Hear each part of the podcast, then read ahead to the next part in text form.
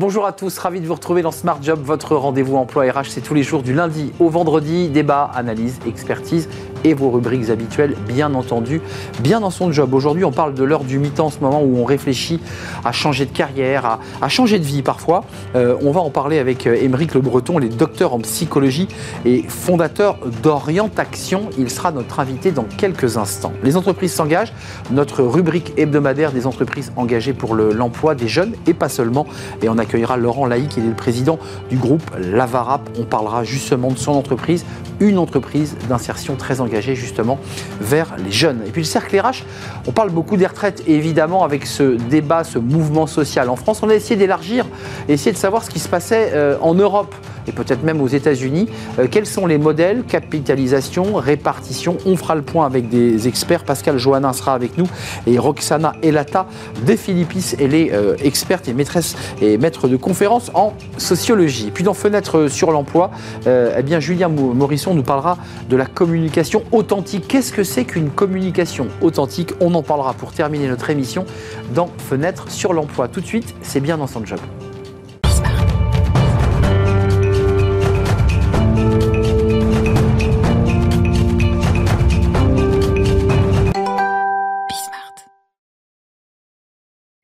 bien dans son job. On parle aujourd'hui de la reconversion, de ce moment de vie 40, 45 ans où on s'interroge sur euh, son avenir, son envie de poursuivre sa carrière dans ce métier. Et on en parle justement avec Émeric Le Breton. Bonjour Émeric. Bonjour. On est ravi de vous, accueillir. Vous étiez venu il y, a, une année déjà sur notre plateau euh, Smart Job, mais là vous avez choisi de nous parler de cette heure du mi-temps. Euh, vous qui êtes docteur en psychologie, avant de parler à l'entrepreneur, c'est quoi ce, ce moment du mi-temps? C'est un moment de bascule? C'est un moment de, de quoi? D'introspection? Le mi-temps, c'est un moment en fait au milieu de la vie, autour effectivement de 40-45 ans, où on a le sentiment d'avoir accompli quelque chose, euh, que ce soit dans sa vie professionnelle ou personnelle.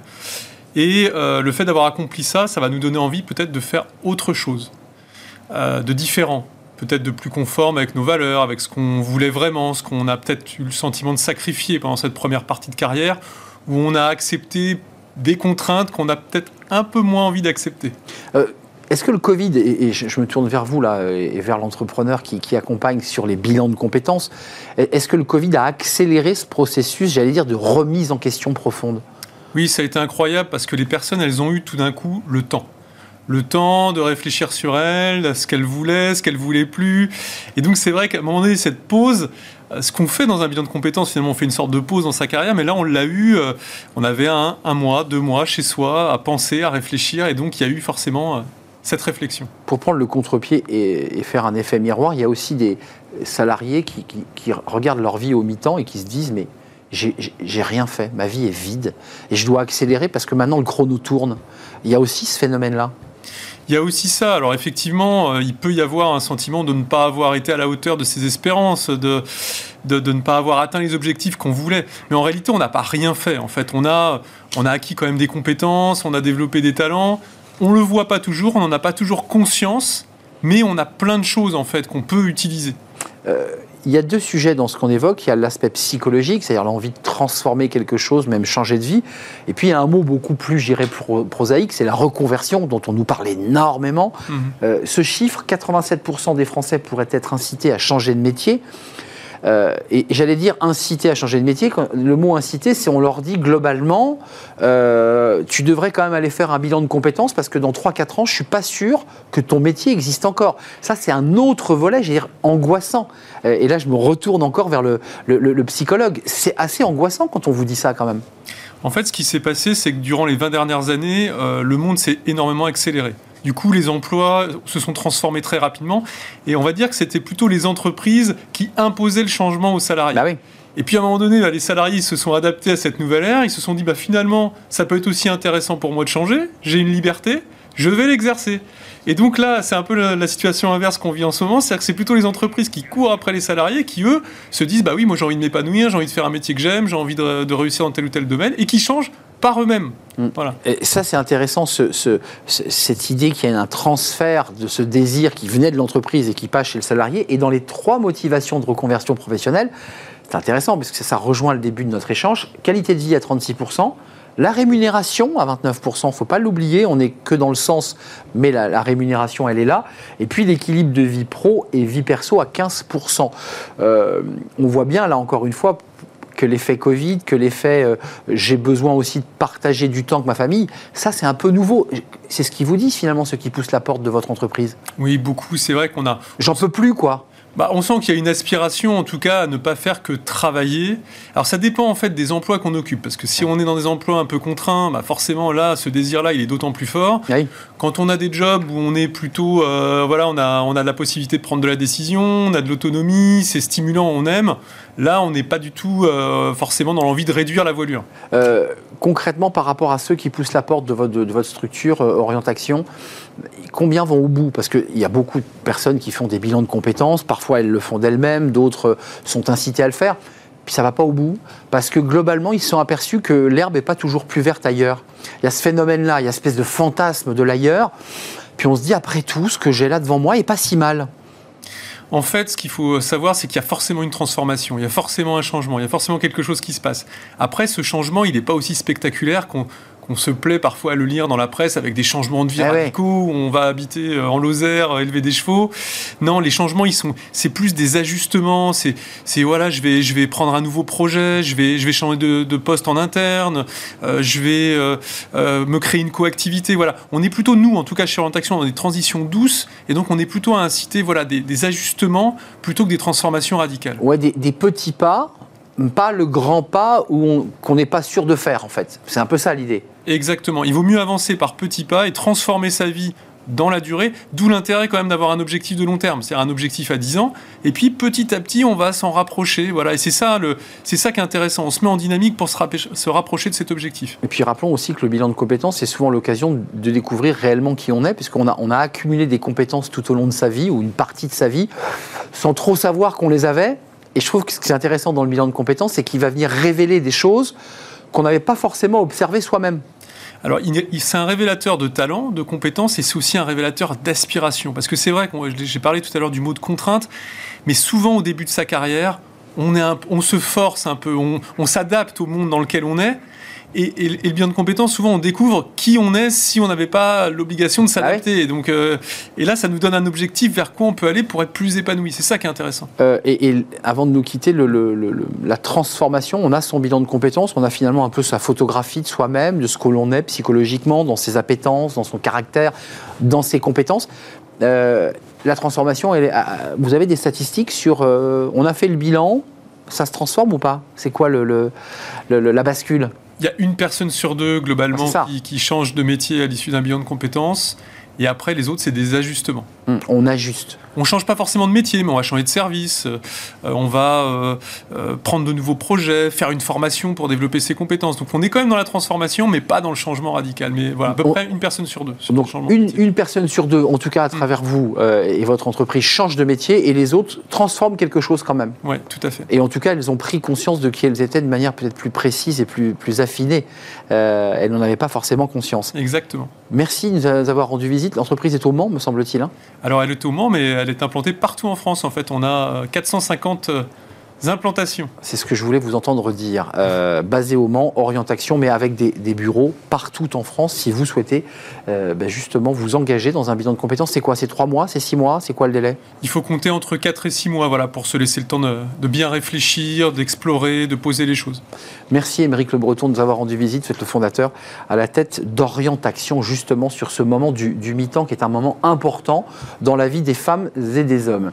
Euh, la suite de notre programme, ce sont les, entreprises qui s'engagent. Vous connaissez notre rubrique, euh, cette communauté d'entreprises engagées justement pour créer des emplois et des emplois en direction des, jeunes et de l'insertion. Vous allez le découvrir juste après ce jingle.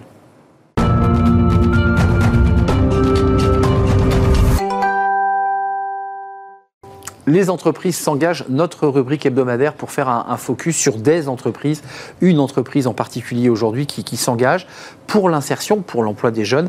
Et on accueille Laurent Laïc. Bonjour Laurent. Bonjour. Ravi de vous, accueillir. Alors, président du groupe Lavarap.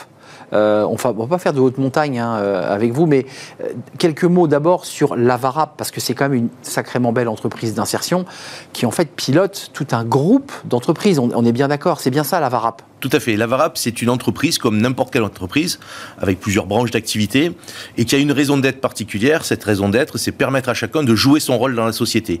Donc on se lève le matin, nos équipes se lèvent le matin en disant, tiens, on va permettre aux gens de se réaliser au travers du travail qu'on va leur donner et des activités qu'on va faire. Entreprise d'insertion, on a reçu récemment dans notre émission la, la vice-présidente justement de la, Fédération des entreprises d'insertion.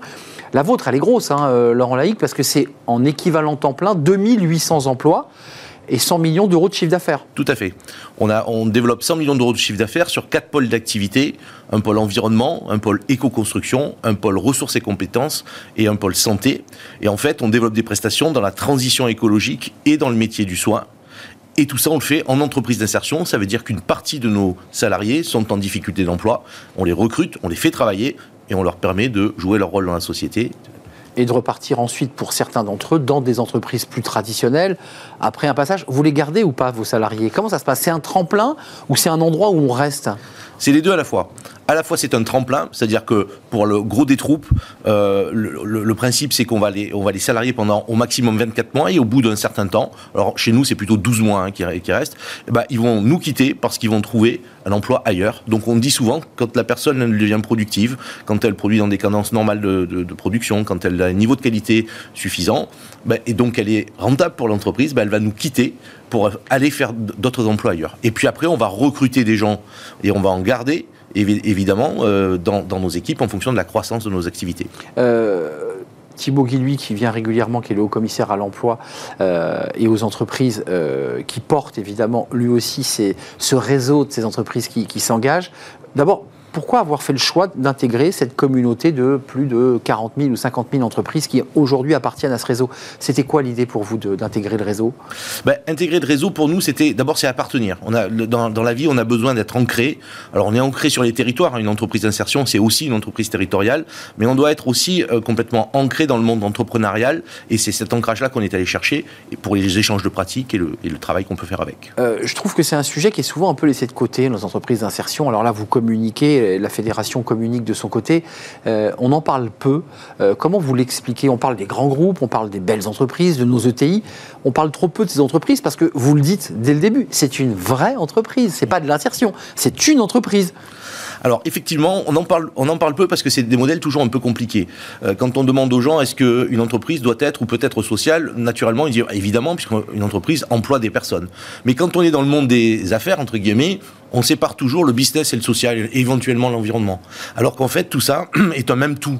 Et donc, euh, c'est pour ça qu'on est obligé d'expliquer. et ce modèle est assez euh, singulier en Europe, puisque c'est rare qu'il y ait des entreprises économiques dans le marché qui est aussi un volet social et environnemental très fort. Euh, on ne le dira pas assez, mais les grands groupes, les donneurs d'ordre, ont besoin aussi pour leur RSE, pour montrer aussi qu'elles s'engagent pour l'inclusion, pour l'insertion, de s'appuyer sur des entreprises d'insertion. C'est très important. Alors, effectivement, bah on a des partenariats avec euh, la plupart des grandes entreprises ou des grosses PME soit parce qu'on travaille pour elles, soit parce qu'on monte des business ensemble, on fait des co-entreprises, soit parfois parce qu'on les rachète aussi, on rachète des entreprises classiques pour les transformer en entreprises d'insertion. Et puis Laurent Laïc, vous et quelques autres savez, euh, j'allais dire, faire la fête et, vous rassembler autour d'événements euh, importants, comme cet événement qui a eu lieu à Marseille, vous étiez évidemment présent.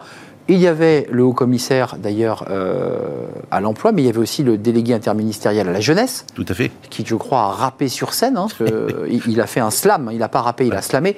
Quelques images, parce que j'aimerais que vous nous en parliez de cet événement. C'est aussi une manière de donner une visibilité, une certaine jeunesse au, mouvement. Regardez ces, images, ça se passait à, Marseille, et c'était un très bel événement, euh, sous la houlette d'ailleurs d'un rappeur très connu. Euh, comment on l'appelle? Il y avait Soso Manès. Soso Manès. Et puis il y avait aussi Alonso qui, est effectivement quand même des, personnalités et des figures marseillaises. Regardez ces images. Tous les matins, on prenait la matinée pour euh, essayer d'écrire une chanson. Euh, rap, chanson, d'essayer de le présenter ce fort.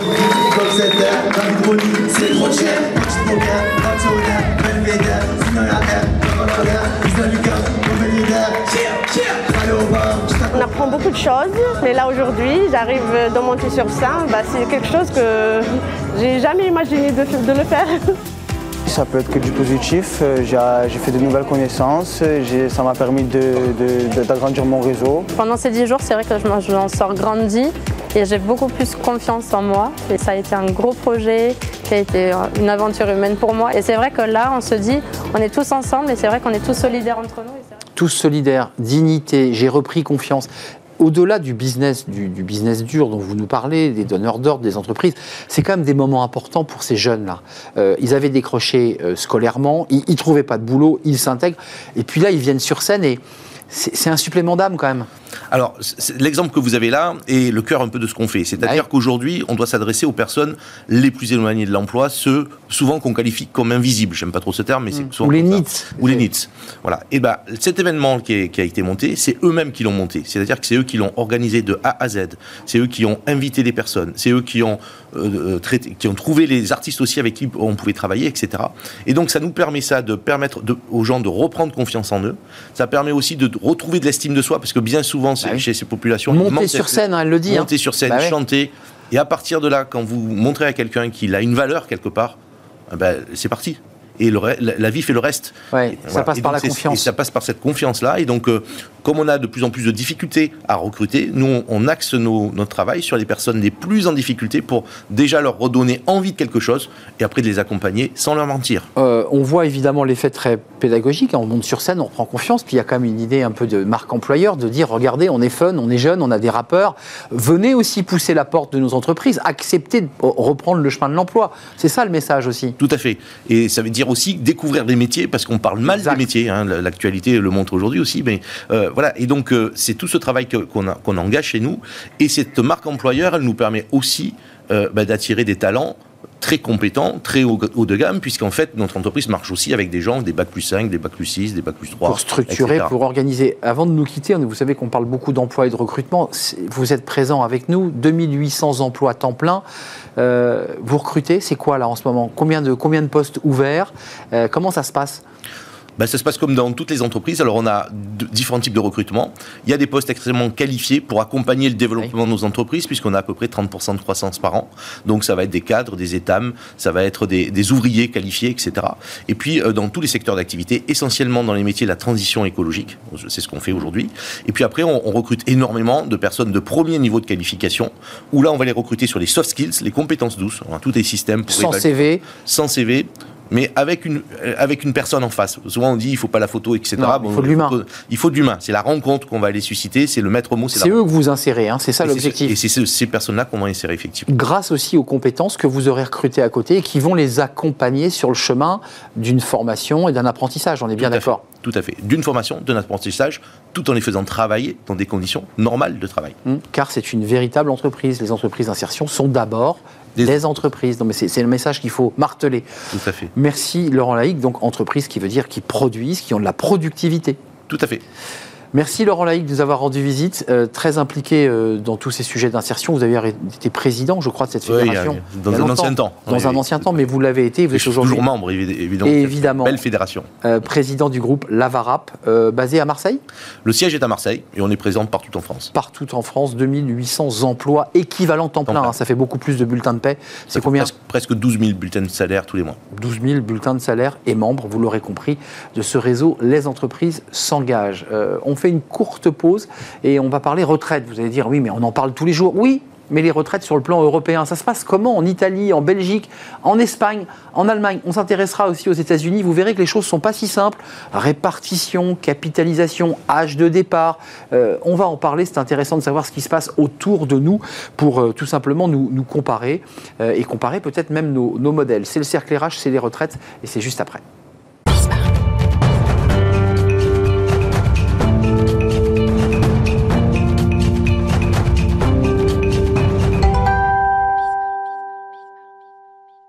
Le cercle RH, la retraite, c'est comment ailleurs? Bah oui, parce que c'est vrai que vous voyez beaucoup de manifestations en France, de débats enflammés sur les plateaux de télévision, euh, sur un projet de réforme français d'ailleurs que les Français ont peut-être pas totalement lu en entier, assez complexe. Ça se passe comment en Europe, en Allemagne, en Belgique, en Italie? On parlera des États-Unis aussi parce que hum, on défend le modèle par capitalisation, c'est-à-dire placer l'argent en bourse, et c'est pas aussi simple que cela. Pascal Johannin est avec nous. Bonjour Pascal. Bonjour Arnaud. Vous êtes directrice générale de la fondation Robert Schuman et vous nous l'aviez promis depuis des semaines. Euh, on va découvrir le rapport Schuman sur l'Europe 2023, l'état de l'Union, qui est vraiment le, le- le document de, de référence, qui est un livre collectif. On va peut-être voir euh, la- la- la- le banc titre. Euh, Regardez-le, je vais vous le montrer. Nicolas Juchat euh, va faire avec ses équipes un gros plan sur ce euh, voilà rapport Schuman sur l'Europe 2023. Et puis je vous présente Roxana, enfin je vous présente, on l'entendra par téléphone pour le moins, Roxana Elata, Eleta euh, de Philippis, maître de conférence en sociologie à l'université Le Havre Normandie. Pascal, commençons par vous, vous êtes avec nous et c'est un plaisir. Les modèles, il n'y a pas de modèle européen unifié des retraites, pour commencer très large. Non, parce que l'Europe sociale, c'est une Europe euh, qui, est qui dépend des États.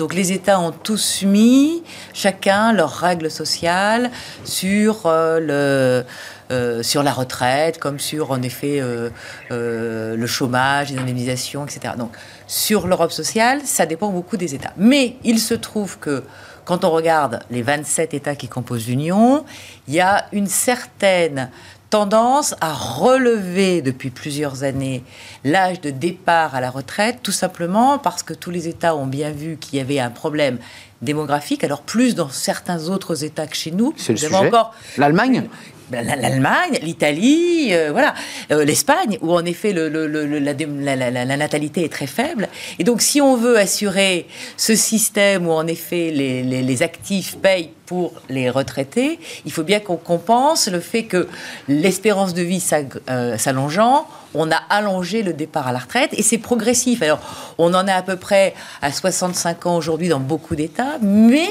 on risque d'aller vers plus loin si en effet cette courbe démographique continue à être déséquilibrée. Euh, quand même, je, je- je me tourne vers vous. euh, vous êtes maître de conférence en sociologie, Roxana et, et l'État des Philippines.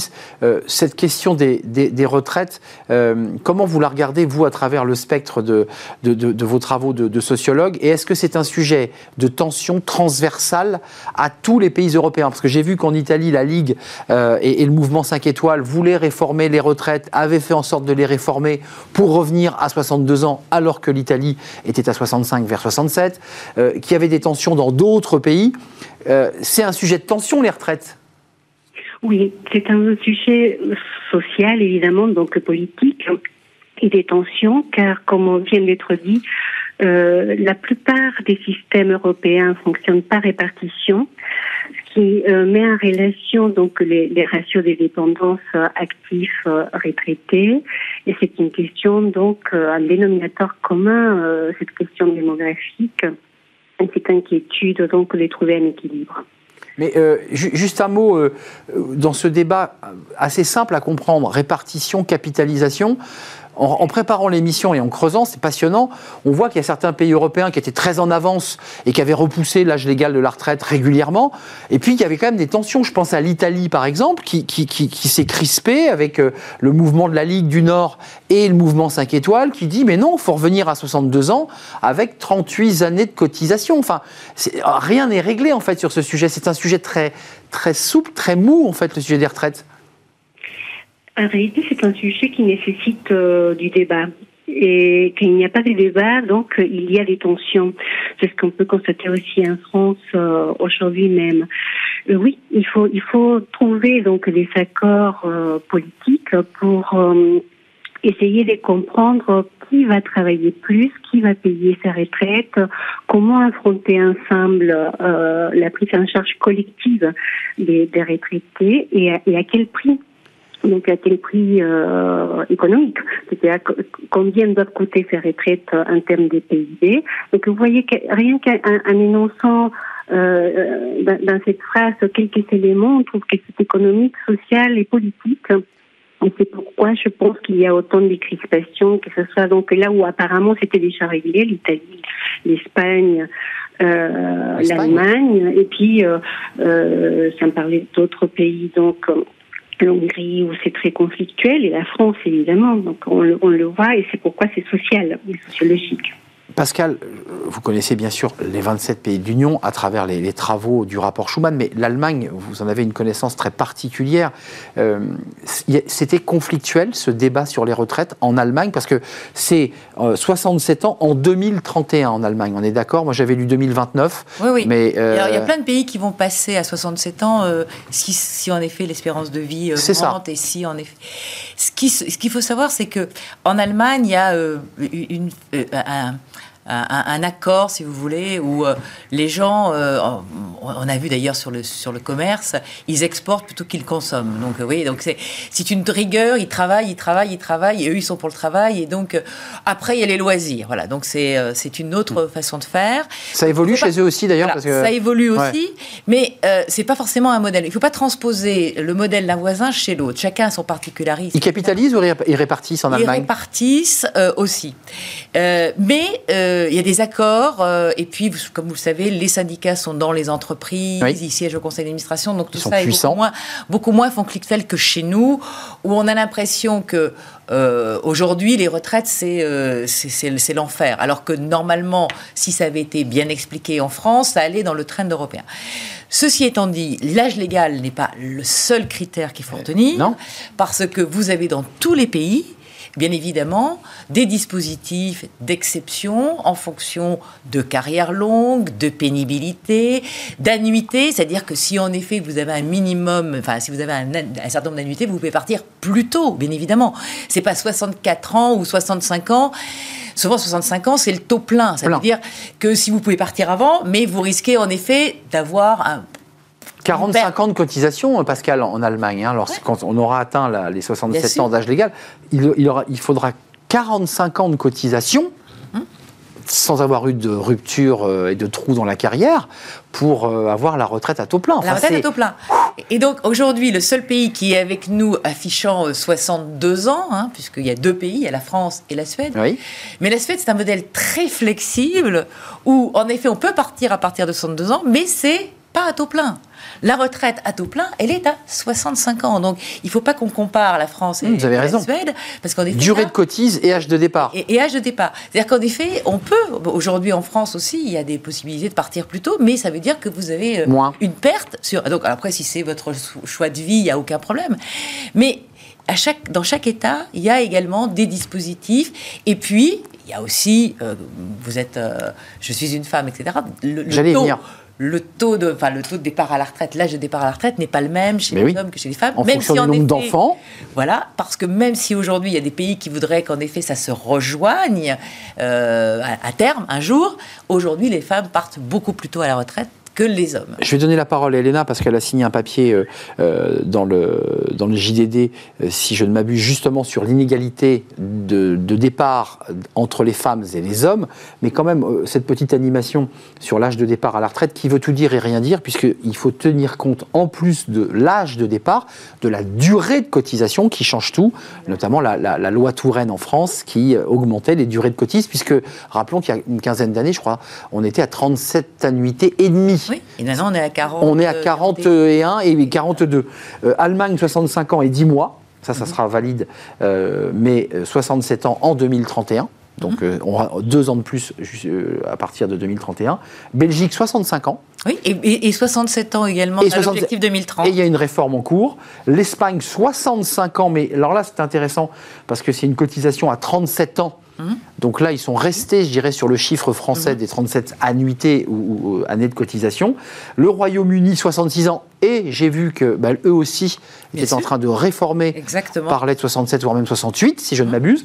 Et le Danemark, alors le modèle nordique, 67. Oui, ils vont passer à 69 également en 2035. Enfin, c'est l'objectif, attention, hein, c'est des, choses qui sont euh, données comme indication parce que, ben voilà, euh, y a on entre moins tôt dans l'âge dans la vie active, il y a moins d'enfants dans beaucoup de pays, et si on n'adapte pas l'espérance de vie, où en effet elle augmente quand même euh, toujours, ça, arrivera peut-être un moment où elle n'augmentera plus, mais c'est vrai qu'il ben, il faut en effet, pour avoir ce système, ou alors on en change, ou on le complémente par d'autres choses. Bah oui. Mais si on veut garder ce système, il faut bien qu'en effet, les actifs payent pour les retraités. Sinon, en effet, bah, il n'y a, pas- il y a personne qui peut payer pour, euh, pour les anciens. C'est ce qu'a martelé en tout cas le gouvernement français. Euh, Roxana, euh, papier dans The Conversation qui a été repris dans le JDD, où vous pointiez du doigt l'inégalité entre les femmes et les hommes.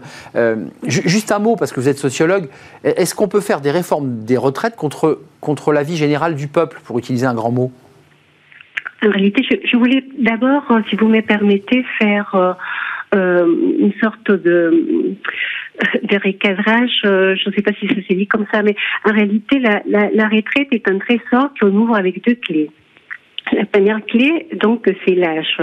Et la deuxième clé, c'est les sanités, c'est-à-dire les nombres de temps passé au travail. Donc ça, je pense que de façon générale, on l'a compris. Ce qu'il y a de particulier dans cette, euh, avec cette réforme, c'est que euh, ça va pénaliser un certain nombre de personnes, en particulier les femmes. Donc c'est ce que j'ai dit dans mon, article des conversations. Pourquoi? Parce que nous avons des carrières tout à fait particulières. Donc, non seulement euh, elles sont atteintes euh, un complet, un partiel, mais en plus, nous nous retirons du marché du travail en général, donc pour élever les enfants. Mais je voudrais donc euh, exprimer que l'âge moyen de départ des femmes à la retraite aujourd'hui en France, il est plus important que celui des hommes. Donc juste le contraire de ce qui vient d'être dit euh, tout à l'heure sur les plateaux les hommes se retirent donc avant les femmes. Et pourquoi cette réalité? C'est tout simplement parce qu'on n'a pas suffisamment cotisé. Donc vous voyez qu'on ne peut pas quitter donc la vie active. Euh, Oui. On peut avoir l'âge, mais on ne quitte pas la vie active Ou alors- si on n'a pas. Ouais, Donc, ou, alors, oui, ou alors on quitte la vie active, mais on a moins évidemment, puisque le calcul se fait et, et on a moins d'argent. On ne peut pas, on peut pas quitter la vie active, en tout cas toucher une retraite, si on n'a pas atteint l'âge légal. C'est pour ça que je dis tout à l'heure cette image d'un trésor qui s'ouvre avec, deux, deux clés. une double clé. C'est une belle image. C'est-à-dire que voilà que c'est et l'âge et les sanités. Parce- Donc si on se retire avant, donc évidemment on a une retraite moindre, ce qui explique entre autres choses pourquoi nous on reste déjà donc dans la vie active les femmes à 63,200. Alors aussi je voudrais euh, revenir et réagir par rapport aux solutions Ouais, un dernier mot. proposées parce que oui. Allez-y, allez-y, terminez votre Un phrase. dernièrement, donc sur euh, sur les solutions proposées, c'est que euh, le taux d'activité des femmes aujourd'hui il est 70%. Donc je veux dire qu'on pourrait quand même trouver des solutions autres que de, relever l'âge de la retraite et cotiser plus. Par exemple, en faisant participer donc cet effort collectif plus des femmes sur le marché du travail euh, ou par exemple euh, en intégrant d'autres travailleurs qui sont aujourd'hui euh, au chômage. Donc euh, vous voyez les solutions ils sont pas à sens unique, il faudrait les aborder toutes pour savoir donc euh, qui, qui gagne et qui perd avec cette réforme. Je pense que c'est une question qu'on doit se poser donc socialement et politiquement, et pour tenter de distribuer donc de façon le plus équitable possible l'effort national. Voilà ce que je voulais Merci, exprimer. Bien je vous sûr. Merci, restez avec nous. Euh, euh, Pascal Joannin, euh, un mot, parce que je suis allé voir aux États-Unis et il y a un débat. C'est les États-Unis, c'est le pays libéral, tout ça est capitalisé sur des fonds qui sont placés en bourse globalement. Sauf quand on regarde dans la réalité de certains États, je pense au New Jersey, la seule différence avec la France, ils sont avec un système par répartition, mais ils n'ont pas de complémentaire. Ce que nous, on a en France. Euh, L'Europe a, sa religion sur ce sujet parce que certains reviennent sur le sujet de mais la répartition n'est pas l'alpha et l'oméga de la retraite. On peut aussi imaginer jouer en bourse et quand on voit l'évolution du marché boursier, on se dit qu'après tout, économiquement, c'est pas totalement absurde. Bah, vous avez quand même en France ou, ou dans certains pays euh, d'Europe, la, la, la règle, en effet, c'est la, c'est la, c'est la répartition. Mais on vous dit, si vous voulez améliorer votre ordinaire, Les que- PERP, les. voilà, les PER, les choses comme ça, vous, euh, avec des, des- des avantages fiscaux, en tout cas, c'est incitatif. abondés. C'est ben voilà, préparez vos vieux jours parce que forcément, ben, même si vous avez une retraite à taux plein, ça sera pas ce que vous avez Ah eu comme salaire, etc. Si vous avez eu une carrière euh, le, rectiligne, c'est très bien, mais enfin, il y a, y y des tas de choses qui feront que vous allez peut-être avoir des surprises. Et donc, euh, si vous voulez, bon bah, si vous avez les moyens aussi, bien évidemment. hein. On est d'accord. Si vous avez les moyens. Améliorer l'ordinaire et donc on n'a pas attendu on n'a pas attendu les États-Unis, mais les États-Unis, bon, euh, c'est, euh, on, on travaille le, c'est- pareil, c'est un culte du travail. On cumule les emplois s'il n'y en a pas suffisamment, si on a des petits jobs, etc. Et on part pas avant 65 ans. euh, et même si notre santé le permet, il y en a qui restent Très longtemps à l'entreprise, parce que c'est aussi, comme je l'ai déjà dit une fois sur ce plateau, il y a une transmission vers des jeunes, de l'expérience, etc., pour pas euh, partir brutalement. Mais c'est aussi une question de valorisation du travail. Si en effet on vous valorise pas à certain, à certain âge, ben, vous n'avez pas intérêt à rester, on Exact. vous pousse dehors. Donc attention, il faut regarder ça aussi. C'est il y a l'âge légal et puis il y a le- la, la- la- la réalité de l'entreprise où à partir d'un certain âge on vous pousse. Il nous reste peu. peu de temps, Pascal Joannin. Juste une question, répondez très court, mais c'est une question que tout le monde se pose, puisque le président Macron a, a y répondre. Euh, cette réforme est- est-elle une réforme imposée par Bruxelles? Non, c'était pas une réforme imposée par Bruxelles, mais ça fait partie des choses qui euh, faisaient que la France était un petit peu en, en, en- en- en porte-à-faux avec d'autres trends, comme je l'ai, enfin d'autres tendances euh, où en effet l'âge de la retraite a été augmenté, y compris dans les pays du Sud et pas dans les pays du Nord, hein, la Grèce, l'Italie, etc., l'Espagne. Et donc, euh, on peut pas être euh, euh, complètement tout seul dans notre coin contre les autres. Donc, ça allait dans le bon sens. Et on a plein de choses économiques où, l'Europe attend qu'on fasse des réformes parce qu'en effet, on est un petit peu en dehors des clous et donc il faudrait qu'on revienne à une, une normale Une- standard européen. Le standard européen. Mais en effet, il y a la méthode et euh, je pense que l'objectif était louable, mais que peut-être en effet la méthode a été mal préparée pour qu'on ait à ce point cette crispation euh, sociale.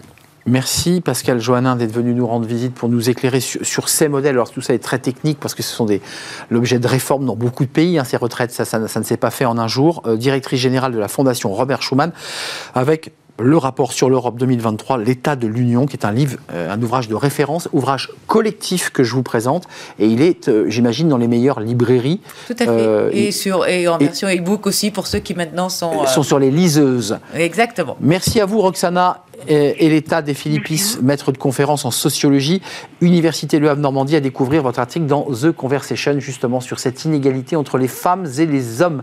On termine notre émission avec Fenêtre sur l'emploi et on accueille Julien Morisson sur euh, la relation authentique. Mais ça veut dire quoi? On en parle avec lui.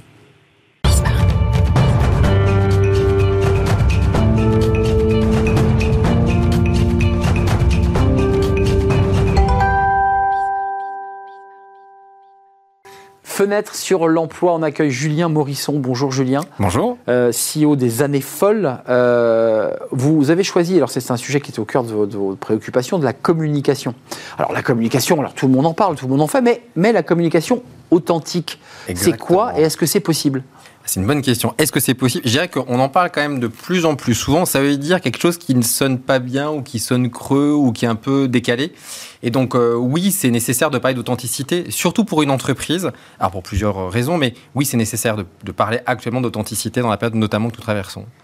Euh, concrètement, c'était quoi le, le problème euh, C'est quoi le problème autour de cette question de l'authenticité ou, ou- ou- ou du, bullshit? Oui, c'est vrai. C'est un peu ça l'idée. On se dit, j'y crois pas à son truc. C'est de Oui, la com. Oui, c'est de la com. Il y, a- un truc qui n'est pas cohérent. sent- Je dirais qu'il y a plusieurs raisons pour lesquelles les entreprises ont commencé à se poser la question de l'authenticité. C'est assez récent. Un, pour attirer. On est dans euh, une volonté d'attirer des, euh, euh, des collaborateurs, de les retenir aussi. Et donc, il faut une adéquation entre les valeurs que l'on porte, les messages que l'on porte, qui soient plus logiques entre ce qui est dit et d'un côté ce qui est incarné. Pour une autre raison, et qui est liée finalement à l'authenticité, c'est le phénomène de transparence dont on entend parler, finalement, pas uniquement les transparences de la vie publique, mais aussi la transparence de l'entreprise. Parce que vous savez maintenant, avec les réseaux sociaux, eh bien, les salariés, les collaborateurs, les candidats vont tapoter un certain nombre de mots-clés et vont ressortir des messages. Et donc, tentation aurait pu être grande de porter des valeurs en disant bah, moi je travaille sur euh, l'organisation euh, un peu changeante ou le télétravail, mais en fait ça le fait pas. Sauf que désormais on dit mais non mais ça passe plus. Ça ne passe plus. Les engagements qui ne sont plus tenus, concrètement, il y a quelque chose qui désormais est, euh, est- boycotté ou en tout cas dénoncé. Alors, avant, il y avait la com traditionnelle, la com externe et la com interne, parce qu'il y a deux Tout communications, deux canaux. Euh, comment on y remédie? Comment on fait de la vraie com authentique? Comment on fait pour être le plus sincère possible? Sans se mettre en danger non plus, parce que c'est aussi toute la difficulté. Complètement. Alors je dirais il y a des choses déjà qu'on fait plus. Euh, dans les choses déjà qu'on va plus faire, c'est euh, uniquement travailler sur des choses qu'on a déjà vues euh, 50 milliards de fois, sur euh, des copier-coller qui sont pas très très cohérentes, où tout le monde le fait, donc du coup on va faire un peu la même chose dans les mêmes endroits, euh, les mêmes discours. Donc ça on fait plus. On le voit sur LinkedIn, hein, il y a certains qui se sont non, taclés. Non euh, arrêter ces messages bullshit. Ah non, mais ça ne en fait, ça ne tient pas la route et que de moins en moins de personnes sont dupes. Deux, on fait porter les messages aussi par des gens qui l'incarnent. Moi, je ne suis pas favorable, euh, alors c'est un message que j'envoie, hein, mais je ne suis pas favorable à ce que la RH finalement donne toujours les avis sur tous les métiers. Je pense que quand on est CMO, c'est-à-dire marketing, il faut expliquer ce, ce qu'est son métier, ce que l'on attend dans l'entreprise. Idée, euh, la même chose Oui, qu'on est dans la sécurité, dans, euh, dans le marketing. Vous dites la dans DRH ne peut pas avoir tout en tête et Non. connaître tous les, tous les Et métiers. non, ça ne tient pas la route. Et je dirais qu'elle, elle doit apporter en revanche une, une vision, une prédictivité, si je puis dire ainsi, en tout cas des perspectives de carrière. Et donc ça permet d'être plus cohérent. Et du coup, qu'est-ce qu'on fait pour y répondre? Bah, je dirais qu'on incarne davantage. Un, on est là où se trouve la cible, on est une approche marketing. Si ma cible est sur TikTok, on essaie d'aller sur TikTok à condition d'être aussi cohérent dans le message. Si ma cible est davantage sur LinkedIn et des médias traditionnels, on se développe sur ces médias traditionnels. Un. Deux, on arrête avec des mots euh, qui sont des mots tarte à la crème, euh, comme euh, ninja de quelque chose, super-héros d'autre chose. Par exemple, vous pourriez dire, moi je suis super-héros des mots. Hmm. Ça veut dire quoi? Je suis journaliste. Ah oui, d'accord, c'est intéressant. Donc, c'est espèce de, de, de jeu de mots un peu vaseux qui. qui... Ils veulent rien dire, c'est-à-dire que concrètement, si je dis je suis ninja de la- la- la- la- des, des- des chiffres, Vous l'avez vu, ça, Ninja des chiffres? Ah oui, bien sûr, évidemment. Magicien des chiffres, ninja des chiffres, oui, bien sûr. Et ça veut dire quoi C'est financier. D'accord. Ah oui, sinon on n'a pas vu venir. Et ça, ça vient de l'entreprise qui, en fait, essaie de rendre un peu fun. C'est on- soyons fun, Alors, les gars. Je dirais qu'au démarrage, c'est venu de certaines agences qui se sont dit on va un peu sortir du lot et on va un truc marrant. Et ça a plutôt pas trop mal marché. Le problème, c'est comme tout, c'est-à-dire l'utiliser de manière un peu avec parcimonie. Vous savez, c'est comme le mot bienveillance, que j'en- bienveillance et résilience. Je pense qu'il faudrait compter combien de fois on l'utilise. Résilience un peu moins, je- vous avez Un remarqué. peu moins, c'est peut-être un peu moins. Mais bienveillance, c'est 10, 20, 50 fois par jour. Au bout d'un moment, ça n'a plus de sens, ça n'a plus de prisme.